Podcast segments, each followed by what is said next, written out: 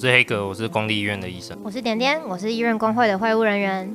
在医院工作也要搞工会。如果你也相信别种生活是可能的，请在沙发坐好。欢迎来到夏大爷来找我。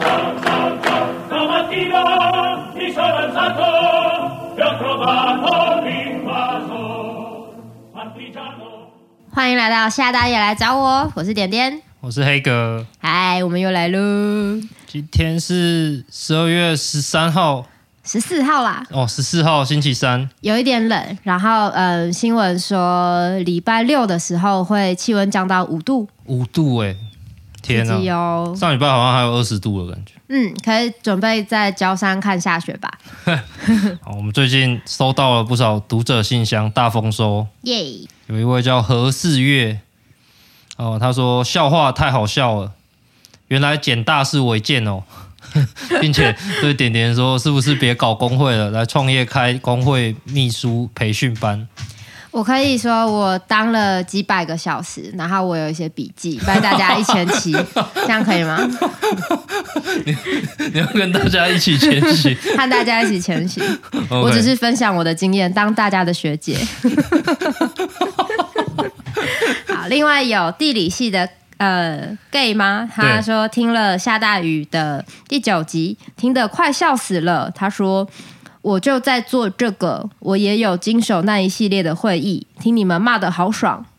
哦，他刚从 COP 二十七，也就是那个气候变迁第二十七次全世界大会回来。他说基本上我想讲的都被你们骂完了，就是我之前有讲一集环保的那一集嘛，嗯、然后讲到阶级，好、哦，非常爽。他分享了很多内行人的心得。哎，你要不要跟我们联络一下？我们可以再聊一下。你还蛮想听 COP 二十七的现场的感觉，嗯，到底是怎么样？Okay. 如果你有想要录节目的话，跟我们联络一下。地理系的 gay，地理系的 gay，来吧，来吧。好，那另外是有一位，嗯，就是 low 吗？low，他说听到呃点点说黑格晨间书写，简直就是何不食肉糜那一集，不知为何正在进行准备晨间早餐的我笑到不行，谢谢点点跟黑格，好像很多人支持我骂你耶，哇，好爽哦！你在早上起来写半小时啊，你写啊，没关系，我就背负着这些骂名。好委屈哦！我都背 背负起来，然后念，帮大家读书，帮大家写东西，交给我没有问题。好，那就谢谢你负重前行喽。好，那我们今天又要请到来宾了。嗯，我们今天的来宾叫邻居陈先生啊。邻居陈先生呢，是我们的友会北市医师职业工会的发起人之一。哦，那目前也还是干部。那陈先生他是一个比较特别的一科的医师，叫做职业医学科。那其实我们的导播无敌，他也是这一科的。那其实，在医界他们算是稀有动物吧。这个学会基本上人很少，然后也很神秘。每一次遇到人，就是，哎，我是职业医学科的医师，哦，那是干嘛的？然后就要 你说医生之间也会这样问吗？医生之间不会，但是就是医医界之外的人，大概都不知道是干嘛的。OK，欢迎陈先生。大家好，我是邻居陈先生。那对，职医。第四百三十几号哦，所以台湾只有四百个现役的职医科医师的意思，可能包含退休也就。那我们第一个问题，请问职业医学科是干嘛的呢？嗯，我们都知道预防胜于治疗，那人。一天的生活里面可能有至少八小时，那有些人可能十几个小时都在工作，所以可能人三分之一以上的时间都在工作。那所以工作对人的健康就有很大的影响。那职业学科主要就是说，呃，对劳工在职场上的健康，呃，能够进行预防。那除了也就是说，呃，如果工作上有什么会危害健康的事情，我们能够提前呃去看到，然后把这些危害改掉。然后如果有健康的问题，也可以提早发现。呃，然后去做处理，哦，真的听起来很重要哎，而且很很特别的是讲到是预防，对，其实大部分的科别的医师都会跟你讲诊断跟治疗，嗯，都是生病了才看医师，但是职业医学的医师重点是在于预防。那可以请邻居陈先生帮我们举个例吗？比如说什么行业的劳工，他可能会在工作上遇到什么对身体健康不好的事情，那会需要进行什么预防呢？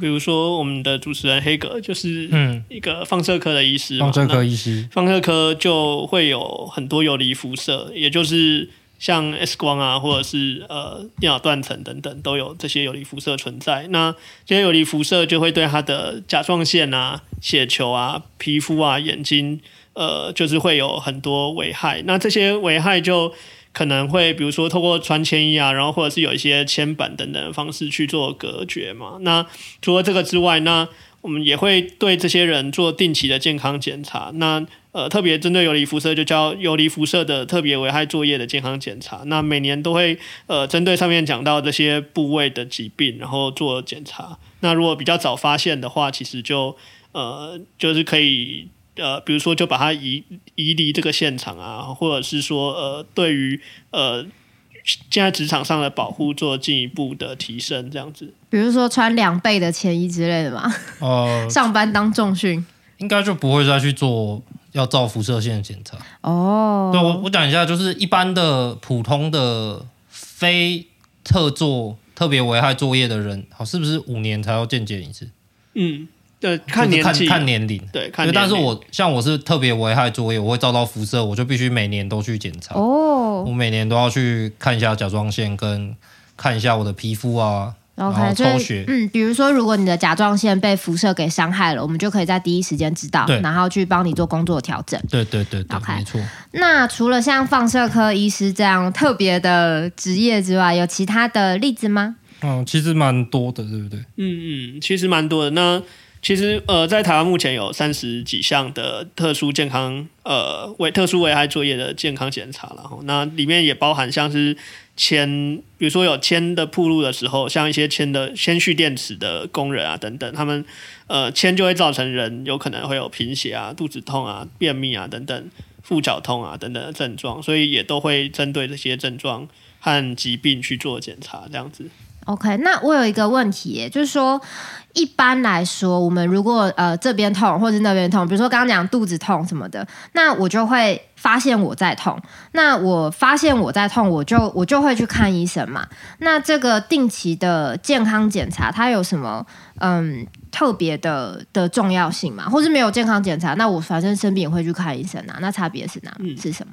对，每一种疾病。表表现都不太一样，有些疾病是会有一些征兆，就痛可能是一种征兆，有些人可能是麻，有些人可能呃就是也说不出来哪里不舒服这样子，嗯、所以可能有很多都是主观的不舒服。那这些主观的不舒服可大可小，每个人耐受性也不一样，有些人可能就会觉得说这其实没什么，就会一直放着。那相对也有一些人可能就会特别的感觉敏感，然后就有可能就呃其实没什么，但是他会呃特别好去看，所以。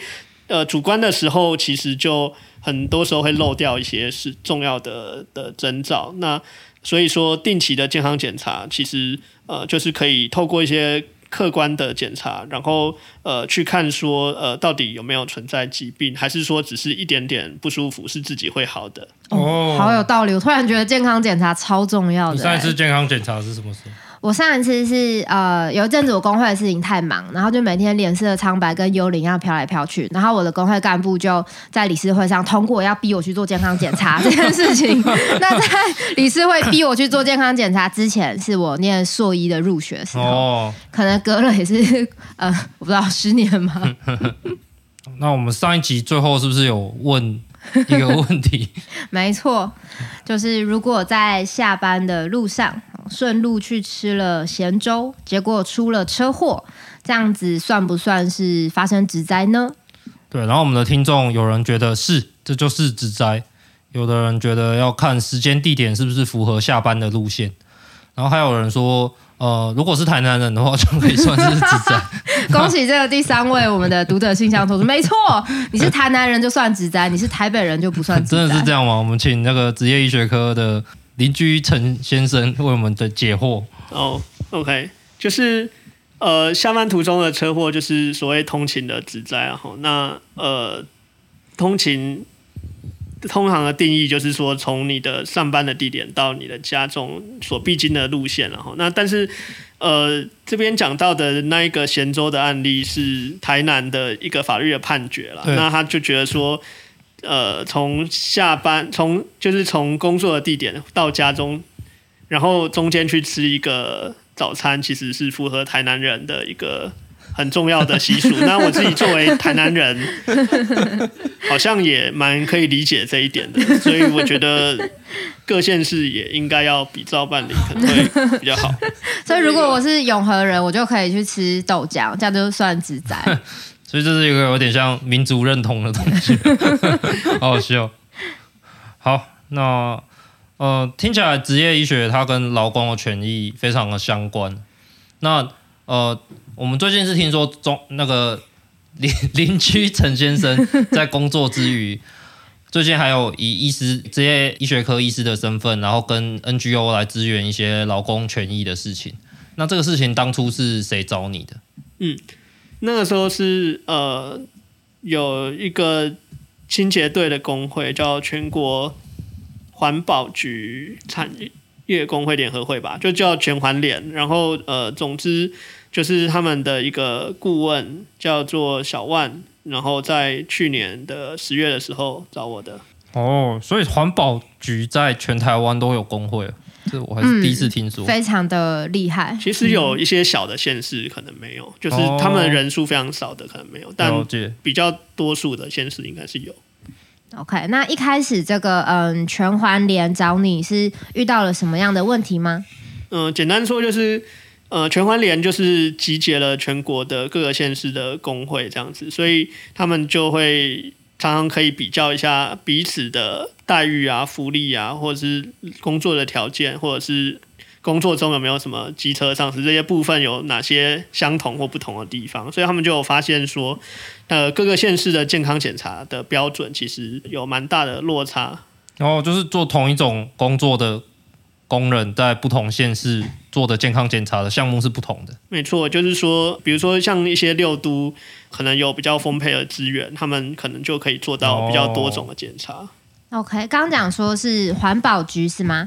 那这个诶，工作的对象就是环保局的员工喽。他们是做什么事情的呢？没错，他们就是清洁队第一线的人员。那跟我们的生活也是蛮息息相关的。就是比如说一，呃，跟垃圾车的人啊，开垃圾车的人啊，然后收资源回收或厨余的人啊，然后收那个大型家具家电那些的人啊，或者是。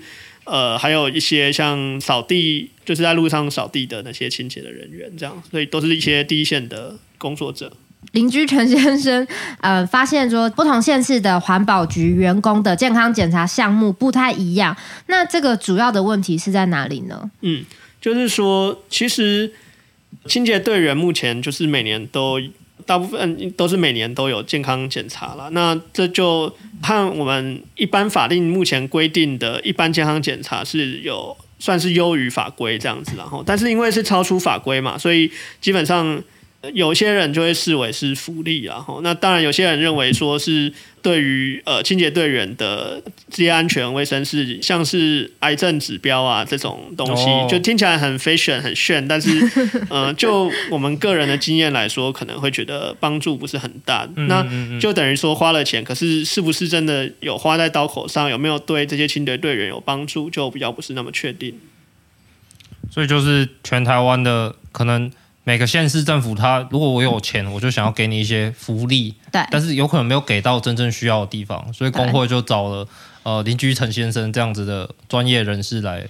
所以你是你是怎么样帮助他们的？嗯，我们基本上就是。开了蛮多次的会，那这些开会大概都是我会先准备一些资料，然后跟他们报告，然后再呃问问看他们的经验跟我讨论到的或回顾到的东西是不是有相符，然后一起来思考说要怎么去解决。那呃一开始的会大概会比较专注是在于说清洁队员呃他的工作的属性是什么？那相对的，这些工作上面的危害会造成什么样的可能的职业的伤病这样子？所以呃，我们就有先看了一下，说我们自己我自己所服务的医院里面的一些呃清洁队员可能会遇到的一些疾病，就是去找了一下资料这样子。那里面有蛮多的是可能过去的五年内可能有大概二十个职业病的呃清洁队员这样子。哦。蛮还蛮多的，嗯，根本就在写论文的感觉，嗯，不过这就是粗浅的分析啦，也许就是不是说就是非常严谨的去看。五年内有二十个清洁工到邻居陈先生服务的医院去，觉得自己可能有些职业伤病去看医生嘛。这二十个职业病的病人，其实就可以看到说，呃，和他们的工作之间的关系，其实，呃，我们稍微去思考一下，也可以发现，就是像，呃，一些扫地的人啊，他们就蛮容易得到网球肘的。那网球肘就是一种，就是透过你的，就是你的姿势，从一些重复性的动作姿势，因为像网球打网球的时候的反拍的动作，那我们扫地的时候其实也是，呃，会有类似这样的动作，这样子。所以如果你把网球当工作，或你把清扫地当工作，其实都会像是整天可能有很多的时间都一直你的手肘都会反复的弯曲这样子。嗯，除了网球肘之外，还有发现其他什么样的病例资料吗？嗯，还有一个像是椎间盘突出也是蛮多人的。嗯、那椎间盘突出就是你的脊椎和脊椎之间的那个软骨叫椎间盘，然后因为呃，通常除了年纪会退化之外，其实像搬重。呃，搬重也会让呃椎间盘突出比较容易发生，那它就会造成你的下背痛以及呃下肢就是脚会麻这样的症状，就是我们说的坐骨神经痛，电视广告上会有的这个。那所以就是像资源回收或者是搬大型家具的这些清洁队员，他们搬的重量其实蛮可观的。那呃就也有比较多会发现他们有椎间盘突出这样的情况。还有其他的吗？听起来好惨哦。对啊，还有。呃，另外还有像一些肩膀的疾病，像是呃，我们叫旋转肌袖症候群，就是肩膀的一些肌腱，呃，就是因因为你重复的把手举高，然后呃，加上可能也搬了一些重量，然后就造成那些肌腱的断裂啊或发炎啊等等。那这也是蛮常会出现在资收，就是资源回收跟厨余的这些清洁队员身上，因为他们常常就是站在地上，然后用手把。这些要收的东西就是抛进去那个比较高的、哦、呃车上面这样子，对对对。对，那除了这个之外，还有就是像晚睡到症候群，就是一些同样也是扫地啊，或者是呃一些其他的清洁队员有一些重复性的动作所会造成的。我发现你们要很了解，就是比如说现在是清洁队，你要很你们要很了解他的工作内容，是啊，才能知道跟那个病的关系。坦白讲，本来对清洁队的内容也。也不是那么了解，其实也就是呃，也会去查一些文献。那另外就是透过这些会议的机会，跟这些清洁队的队员有一些交流，然后就更了解说他们呃有什么样的工作，那这些工工作里面有什么可能会造成身体健康不舒服的呃一些危害，这样子。OK，那刚刚讲到这些什么网球肘啊、椎间盘突出啊什么的，是从来医院看病的清洁队员身上发现的嘛？他们有这些疾病。那这跟现在清洁队他们实际上大家工作起来的感觉是相呼应的吗？嗯，在这个部分的呼应是蛮大的，就是非常多数的清洁队员其实都有肌肉骨骼。好的一些不舒服，那至于他们是不是有严重到变成是病就不一定。但是，呃，我们健康检查的宗旨其实就是说，当他们还只是轻微的时候，就能够把他们及早找出来，然后去调整他们的工作，帮助他们不要再继续恶化下去，这样子。对，所以他们的特性在体力负荷上面，就是出现肌肉骨骼的症状的是相当的多。那另外就是说，青年队员有蛮多、蛮大部分是年纪偏大的，所以呃，当他们做这些体力负荷比较重的工作的时候呢，那他们如果他们的体适能啊，或者是呃他们的肌肉随着他们年龄逐渐减少的话，呃，就比较容易受伤。所以我们就去思考说。就是他是不是应该也要评估他们的体适能，跟比如说现在在医学上面蛮夯的肌少症的问题。体适能是那个国小体育课，然后什么坐姿体前弯那个吗？对，是其实柔柔软度什么的没有错，就是体。国家有颁布一个体适能的一个标准，就是对不同年龄阶段的人，就是有不同的测量的方式啊。但是，但确实有包含呃，像坐姿体前弯，然后还有一些像是肌耐力啊等等的项目。哦，那清洁队员除了呃体力负荷比较重的特性之外，那另外还有一点大家也可以想象，就是他们大部分都是会在室外工作的。那所以就会有比如说像。一些热伤害啊，然后呃，就是室外很温度很高了哈。那还有呃，像太阳会晒有紫外线啊，然后有呃，可能会让他们有皮肤癌啊、白内障啊等等。然后然后呃，他们开垃圾车的时候，可能就垃圾车有噪音，马路也有噪音，然后垃圾车会产生一些柴油引擎的废气等等。嗯，听起来是相当辛苦的工作呢。对啊，就是尤其这样特别辛苦的工作，特别需要工会来协助处理各种事情。嗯嗯、那这样发现这些种种的伤害，无论是、呃、真的是来自室外的伤害，来自呃负荷呃身体负荷重量的伤害之后，那那怎么办？就接下来我们我们可以怎么办呢？嗯。所以，我们呃就先确认说，他们是不是也感觉到这样的经验了？哈，那其实他们最有感觉的，应该还是在肌肉骨骼的这个部分了。然后，如果是一些比较慢性的，像是噪音啊、废气，就比较没有感觉到这样子。所以，呃，我们就先从大家觉得比较急迫或是比较严重的肌肉骨骼问题去出发，这样子。OK，那刚刚说一开始我们的问题发现是，嗯，各个县市的健健康检查的版本都不一样嘛。那针对这个肌肉骨骼问题的健康检查，我们做了哪些事情吗？嗯，对，所以我们了解到大家关注的问题是什么之后，我们就开始去聚焦，然后呃，比较了各个县市的版本的健康检查有哪些不一样。哦，那接下来的话就是说。呃，我们就希望可以定出一个统一的版本，然后确认说哪些检查其实是应该清洁队员应该要接受，但是没有放进去的。那哪些检查其实帮助不是很大，可以拿出拿出来这样子。嗯，OK，那嗯，最后我们这个写出来的就是邻居陈先生在自己的专业下建议的版本是些什么呢？就是里面要加些什么项目吗？嗯，对，就是说。除了一般的健康检查本来就会有的一些，像是 X 光，X 光就是看你的肺部有或心脏有没有什么结构的问题，然后，然后呃可能会抽一些血，大家就会抽血验尿嘛。那抽血主要看的可能就是血球啊，然后有没有一些肝功能啊、肾功能啊，还有一些像血糖、血脂这些三高的问题，哦、嗯，还有尿液的一些检查。那除了这些之外，比较特殊的是。在身体检查部分，我们对肌肉骨骼呃增加了一些琢磨，这样子就是说，一般的身体检查，就是其实大家去医院可能也都会做，但是嗯，就是说大家可能。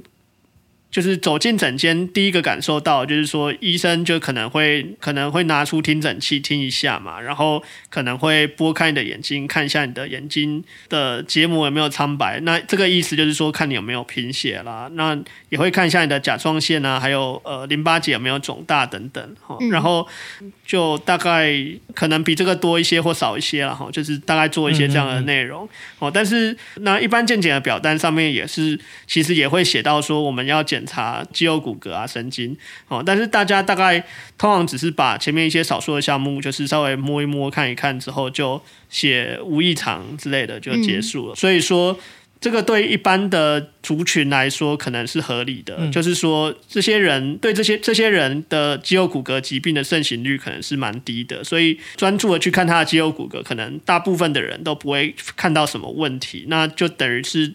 呃，对时间或者是资源上，其实也不是很有效率的事情。可是，嗯、呃，既然我们今天要做的是清洁队员的呃健康检查，那我们已经知道说这些清洁队员有非常多数的人都有肌肉骨骼不舒服。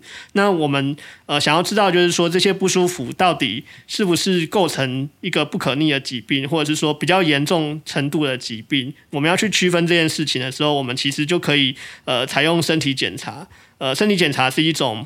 呃，没有侵入性，然后也呃不需要花大钱的呃一个检查的方式，它就是基本上就是把你的呃身体的一些部位，比如说肩膀啦或脚啊拉一拉去转来转去，然后看一下它的姿势，某些特定的姿势上如果有出现疼痛啊，还是会有麻的感觉啊，那或者是原本有这样的感觉变得更厉害等等，那就代表说呃你可能在这方面有需要进一步检查的必要，那你就。如果你健检呃有看到说有这些发现的时候，其实呃就会非常建议呃进一步去复健科或者是骨科进一步的筛检，那可能就会再帮你另外安排一些需要花大钱的检查项目，比如说呃像是核磁共振啊，或者是电脑断层等等，然后。嗯哦，也是说，如果是一般民众，像是我就做的是静态工作，我走进去，他可能就稍微哎凹我的手，凹个两下，哦，有手有脚，OK 啦，这样无异常。但是如果今天是清洁队员，因为他本来就容易会发生各种肌肉骨骼的疾病，所以他的健康检查清单上面就会有手要被凹很多不同的方向，或者是你的脚要被凹很多不同的方向来确认说，比如说刚刚讲到的腕隧道症候群有没有啊？什么旋转肌袖。有没有？然后这个有没有？肩椎间盘突出有没有？这样子嘛？嗯，可以这样说。所以呃，具体上就是说，呃，因为这些医院就是应该说这些清洁队要去跟医院就是要求说，我们要今年要做健康检查项目的时候，其实就会订一些这样的合约，合约里面就会写说我们要检查什么项目。所以我们希望就是说，呃，清洁队在跟医院订定合约的时候，可以把呃这些项目能够具体的。表列进去，然后说我们要做这些项目。对，那除了这些刚刚讲到的身体检查项目之外，其实也包含像是呃前面有讲到体适能还有肌少症的一些检查。那这些检查同样也是比较不需要花钱的，就是像肌少症的检查，就是像做一些握力的检查，或者是从椅子上坐下站起来、坐下站起来的这样的检查。呃，或者是体适能可能会是三公尺做。就是从坐到走啊，这样，然后看你会要花多少时间才能完成这样的检查。其实大致上是不太花钱的一些检查。我觉得超有趣的，就是我我我觉得我听起来可能跟大家感受不太一样，因为现在你去看那种很豪华的健康检查的诊所，嗯，其实他都是一直推荐你说，啊，我们有这个三百二十切的 CT。呃，电脑电脑断层可以把你的心脏照得多清楚多清楚，只要你拿出三万块 之类的。就是，嗯、呃，一般的私人的健检都在推各种高端的仪器。对对对，他们在推的就是最新的检查、最新的设备，然后让你掏钱去做。但是就是呃，邻居陈先生这边，他刚推荐的是，就是我们面对面医师就可以马上做的一个。呃，把手凹过来，去看你肩膀上面的那条韧带有没有松脱或是断裂。嗯，就是这种比较简单，但是其实坦白说，就是健保没有给付的事情。可以说是某一种古老，但是对于呃身体的基本功能很重要的检查吧。对，这其实也算是医师很重要的基本功吧。对，算是逐渐被淡忘的记忆吧。对，而且就是目前的健检好像没有说，呃，某某一个职业。的话，我们推荐要做某一个身体检查，对不对？哦，所以某某种程度上，这也是你一个创举。哇，很厉害！去增加那些做健检的医师的负担。嗯，没错，对，所以可行性上当然也都需要讨论啦。但是我是觉得说，可以借由这样去呃唤醒大家的一些呃意识或想法，这样子。对，那你刚刚讲到的这个心脏，比如说照呃什么三百二十切，其实就和。过去的这些清洁队里的健康检查的项目一样，其实他们也是加了一些这样的东西啊，或者是有一些会看什么，比如说简单超音波啊，或者是其他。那其实有时候其实呃需要的。不太会是说这些非常昂贵的仪器，比如说我们可以透过一些简单的抽血、血血脂啊、血糖那些，其实本来就有做的东西。更重要的其实是能够说服这些人看到有红字之后，能够去注意自己三高的问题。其实没有一定要说在颈动脉看到，或是在冠状动脉，对，已经看到。我听不懂你们在讲什么？对，就是说。呃，在你你的血，就是透过影像，我们可以看到说你的血管哪里可能有出现狭窄，或是哪里有一些呃，就是出现一些血栓啊、斑块啊这样的东西。哦嗯、对，但是其实我们透过抽血，其实比较便宜的方式就可以知道说，呃，你的血中的胆固醇可能是过高的。哦，对。嗯、那如果是这样的话，其实更重要的反而是说，用简单的方式知道之后，我们接下来需要去说服这些劳工。呃，还有鼓励这些劳工，呃，进行他们的生活上饮食和运动的这些调整。嗯，哦，就是他如果有三高的时候，他其实就应该要早期就可以调整他的饮食和运动。那当然，如果他是在一个工作环境里面压力非常大，然后张力很强的环境，他可能很难做到。所以这也是为什么我们要在职场做健康的促进跟健康检查，因为呃，当人在很高压的工作下的时候是没有办法做到的。我们必须要同时去呃要求和。要求老板说服员工，然后一起投入，让劳工的健康可以变得更好，这样子。好屌，好惊人哦！好屌，这就是 预防医学吗？这就是职业医学光芒。你刚刚是不是不知道那个血管狭窄会怎样？我是真的不知道。我跟你说，会怎样？就 barbecue。抖音仔哦！我难得学到一句流行语。好，完了完了，barbecue。好，那邻居陈先生说，目前帮这个嗯全环联和全环联合作，就说推出了一份这个适用于特别适用于清洁队员的身体检查菜单。那目前我们希望这个最后的结果会是嗯怎么拿出来用呢？嗯，对，那当然是希望说能够订定一个。标准不见得一定要完全照这个标准，但是至少可以用同样的思路去呃建构这份菜单。就是说，我们是针对清洁队这份职业，然后针对他的人口的特性，比如说可能偏老，呃，或者是呃可能男性比较多等等，然后不一定是这样。就是举一些例子，就然后他的工作可能是有室外工作，可能有体力工作，这样的工作的人到底需要什么样的检查？我们能够。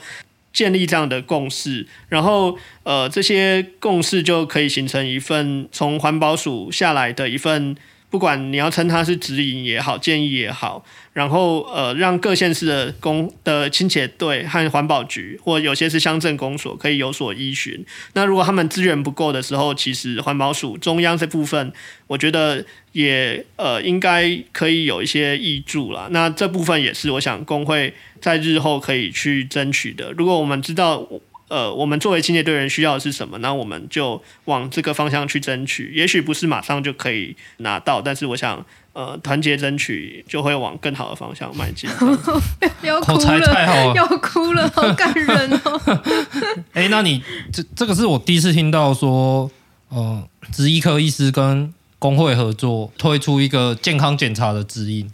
你做完这样子有点开创性的工作之后，有没有什么心得或想法？嗯，就是说过去职医科跟工会的合作，我觉得比较多限缩在个案上，呃，但这是我就我个人浅薄经验了，嗯、就是或我的一些小观察，也许不见得是这样了哈，就是比较多可能是限缩在比较后端，就是说当一个劳工已经得到了职业病，也就是说他因为工作已经得到病了之后，然后我们。呃，才去帮他争取说，我们怎么样去认定这个病是职业病？就是说，对，那协助他能够得到一些补偿，然后呃，帮助他回去原来的工作，如果他有办法的话。那所以呃，比较后端。那如果要从比较源头来讲的话，其实还是要。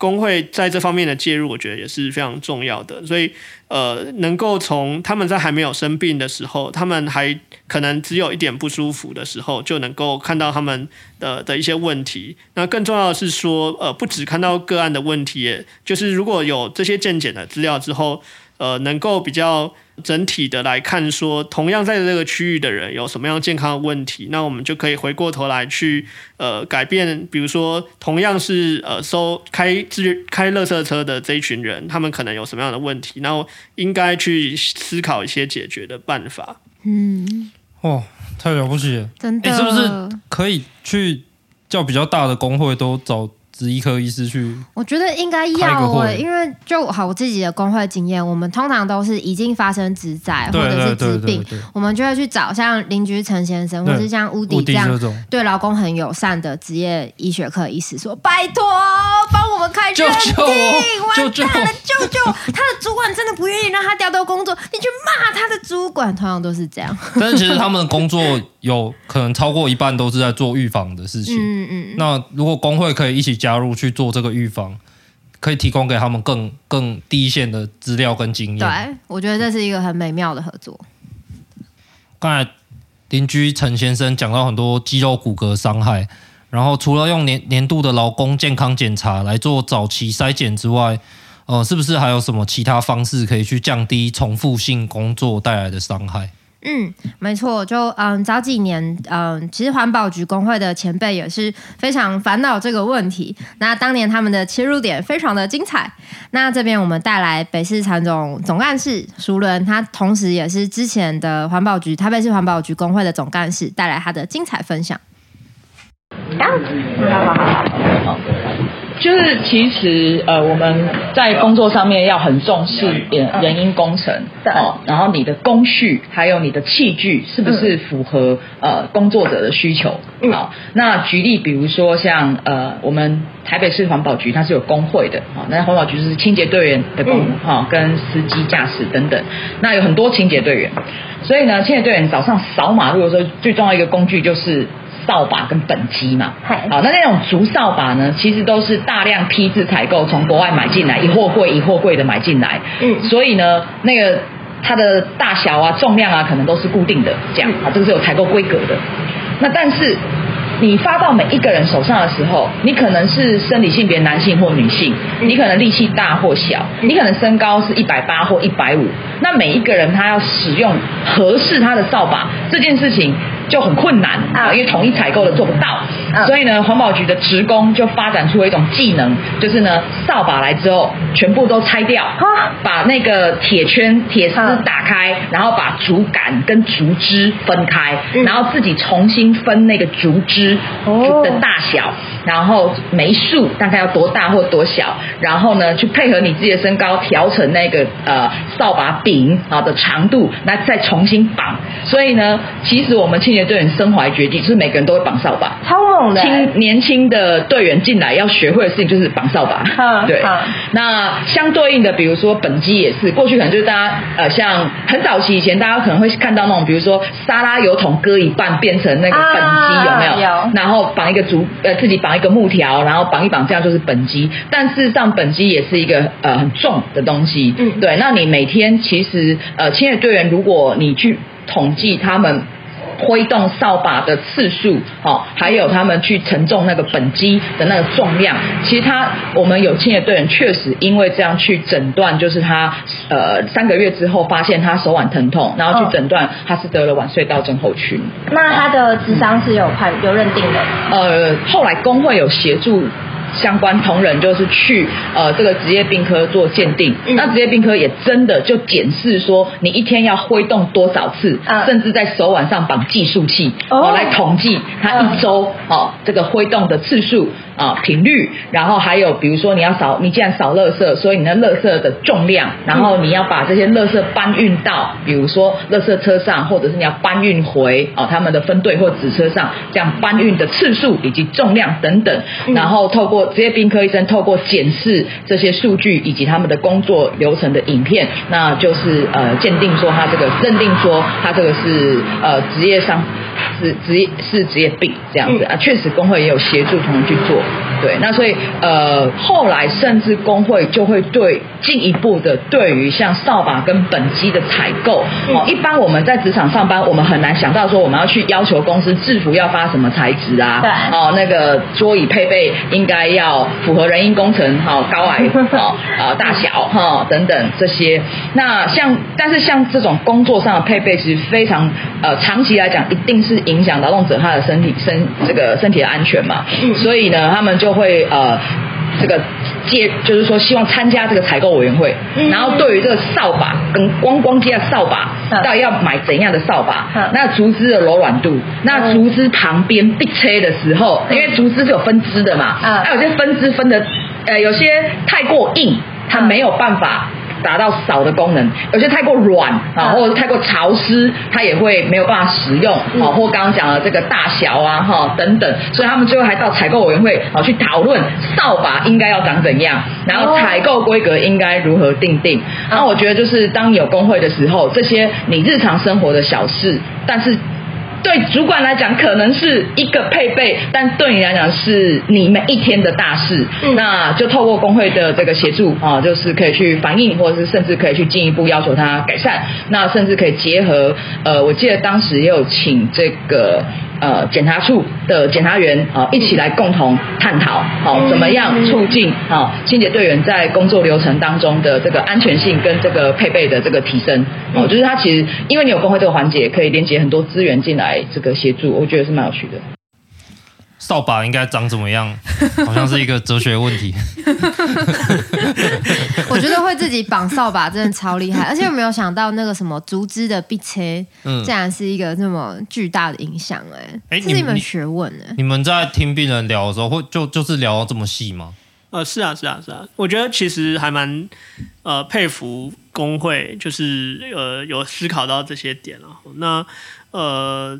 就是，其实，在清洁队里面，目前我觉得，就是全国或地方来说，重点其实目前都还是在伤的伤的预防，而不是病的部分。哈，差别就是说，伤就是大家常会听到说，垃圾车跟车的时候，后面有人会掉下去嘛。对，对，大家还在预防这些，其实。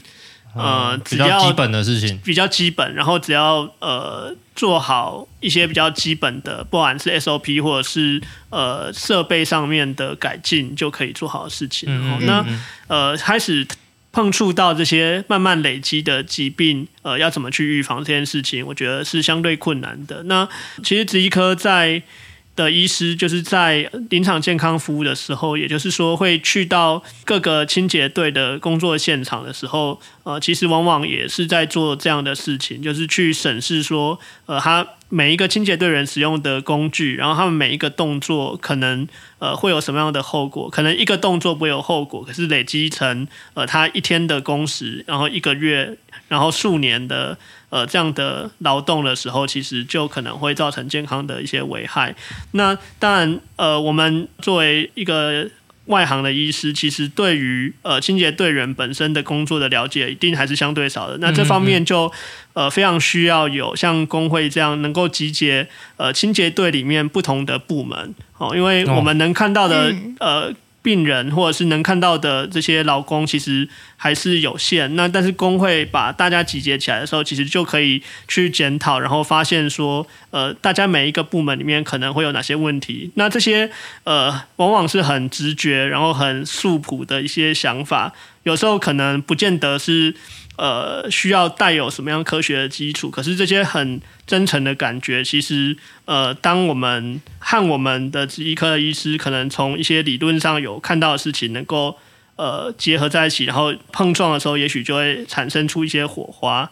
哦，那这样的例子，呃，我想就可以慢慢的也在不管在清洁队或其他职场上。慢慢的去发展开，然后呃，让全台湾的这样的不同的产业的工会，呃，也能够都慢慢的重视这样的事情。那也跟呃一些跟工会也许比较友善的一些这医科医师，能够展开呃一些新的合作，啊，创造一些不同的可能性。我靠，我觉得我觉得我们的邻居是陈先生，太帅，天啊，太真太帅。好，请各位听众，如果需要那个。对工人友善的职业科医师名单就，嗯，我们会提供乌迪跟我们的邻居陈先生私讯我们，我再提供 联络方式。